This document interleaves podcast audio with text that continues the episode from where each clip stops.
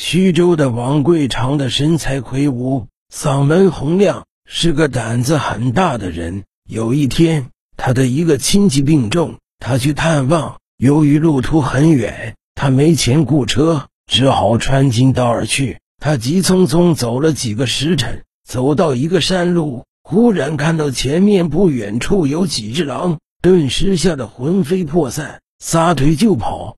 幸好那几只狼没有发现他，他气喘吁吁、慌不择路地跑了很远，翻过山，看到前面有亮光，忙至前。到了那里，那亮光却不见了，面前出现了一个臭气熏天的古坛。古坛不远处有个断壁残垣的庙宇，他松口气，很是疲乏，决定今晚就在庙宇里过夜了。进到庙里。他打开火石，却是发现庙里竟然没有什么佛像，只是空荡荡的几间脏乱不堪的破屋子。他简单收拾了一下，拿出身上带的干粮，吃了几口，躺在一角落下休息。因为一路上很是疲累，他很快就进入梦乡。子夜时，他被一阵奇怪的哭声惊醒，哭声如泣如诉，时而犹如妇人的哭声。时而犹如婴儿的哭声，在这个寂静的夜里，声音很是恐怖。王贵虽然胆子大，可听这是人的声音，也有点胆怯，心里很是惊奇。在这人迹罕见的深山老林里，哪里来的哭声呢？好奇心作祟，忍不住轻轻起来，蹑手蹑脚的出去，顿声望去，却是惊愕住。声音是从古坛里传出来的。刚才他看到的亮光，此刻也在那古坛中出现了，在黑夜中很是刺眼。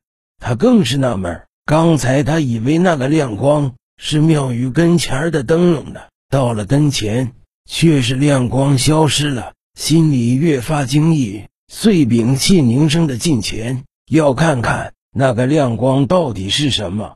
正在揣测时，忽然传来“砰”的一声，只见古潭惊涛骇浪，里面隐隐约约地现出一个很是庞大的水怪。他的脑袋庞大，脸上竟长着好几只眼睛。原来王贵看到的亮光，乃是这水怪的眼睛，样子令人毛骨悚然。王贵吓得浑身发抖，冷汗淋淋，连滚带爬地逃离，气喘吁吁地跑了好远。忽然想起什么，一摸脖子，自己佩戴的玉佩竟然丢失。那可是家里最值钱的东西了，是他们王家的传家宝。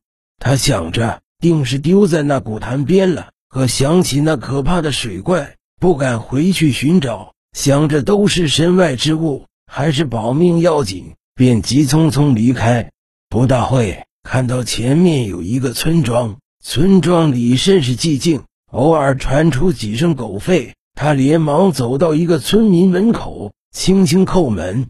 里面出来一个很是壮实的汉子，他睡眼惺忪，揉着眼睛，不耐烦地问明来意，把他带进去，命妻子拿出一些粗茶淡饭招待他。目睹他风尘仆仆、惊魂未定的样子，很是惊奇地问道：“敢问在下是那里人士？去往何地啊？”怎会晚上赶路？是有什么急事吗？此时的王贵身子站立着，脸色苍白，急促的喘息着，心有余悸的把事情的经过告诉了他。那个汉子听罢，不仅不害怕，还很是感兴趣，缠着王贵仔细讲来。王贵目睹他的样子，很是惊奇，自己胆子大都吓够呛，这个人竟然不害怕，还很兴奋。真是奇怪，便又讲了一遍。讲完，叹息着说：“我本就家贫，这次去探望亲戚，还向邻居借了点银两。刚才惊险的一幕，我惊慌失措的逃跑，却是把自己的传家宝弄丢了，肯定丢在那古潭边了。可是我惧怕那水怪和他可怕的声音，不敢回去寻找，只好来此打扰，住上一晚。”明日再去寻找了。那汉子听了，却是满脸堆笑，说：“无妨，无妨，阁下客气了，你就安心住下吧。明日我陪你去寻找。我叫马二，您有事随时叫我。”说罢，很是殷勤地为他端来一杯茶水。王贵吃完饭，喝下茶水，便去马二安排的房间睡下了。不大会，忽的听到有人轻轻开门的声音，便也没有在意，身子很是疲乏，很快就进入梦乡。第二天，静至陈世芳醒来，没起床，就听外面传来悲痛哭声，不由一惊，忙起来走出去，不由大惊。只见院中有很多村民，地上的草席上躺着已经死亡的马二，尸体上没有伤痕，只是面目狰狞，脸色发青，好像死前看到什么吓人的东西。马二的妻子和孩子悲痛欲绝地哭泣着，这是怎么回事啊？王贵忙至前问道。此时，那马二的妻子却是边哭边指着王贵怒骂道：“都是你害了他！”你昨晚来家中谈话中道出你玉佩落在那古潭边，都怪我家那口子贪图小便宜，连夜至那古潭边寻找，却是被那水怪害死了。这以后我们孤儿寡母的可怎么活啊？说罢，搂着年幼的小儿嚎嚎大哭起来。围观的人们目睹，都不由潸然泪下。王贵听罢大惊，想不到。自己丢掉玉佩，因为害怕那水怪，都不敢回去寻找；而那马二竟然为了得到玉佩而偷偷至古潭边寻找，却是白送了性命。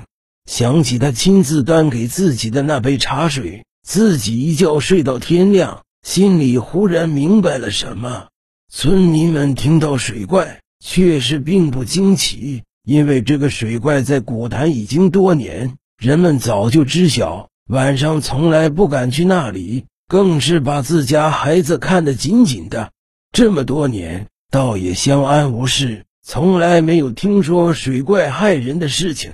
想不到今日水怪竟害人了，村民们很是愤怒，把所有怒火都加在王贵和水怪的身上，都义愤填膺地说要为马二报仇。有人主动找来了法师，晚上。一行人闹哄哄的去着火把，拿着镐头、棍子等去了古潭，却是目睹古潭很是寂静，寂静的很是诡异。那个法师做法后，默默看着古坛，少顷叹息着说道：“此怪已离开了，贫道也奈何不了了。其实他纵然是个妖怪，可他待在这个古坛数年都没有害人，而妈儿至此。”也是目睹水怪可怕的样子而吓死的。至于他来此的目的，我不说，大家都心知肚明的。做人千万不要有贪念。说罢，默默离开了。王贵心里愧对马二，觉得是自己害死了他，便拿出大脸，欲拿出几文银子来给那马二的家人，却是竟掏出那玉佩来。原来他走夜路，怕遇到歹人。便把自己常年挂在脖子上的玉佩拿下来，放进搭链里。后来目睹水怪可怖的样子，心里惊惧，疯狂逃离路上。不经意一摸脖子，竟发现玉佩不见了，忘了已经放进搭链里了，以为丢失，很是心疼，才向马二诉苦。却是万万没想到，竟引来祸端，把他害死了。王贵深深的叹口气。拿出银两和那个玉佩送给王家，在众人惊异的目光中离去。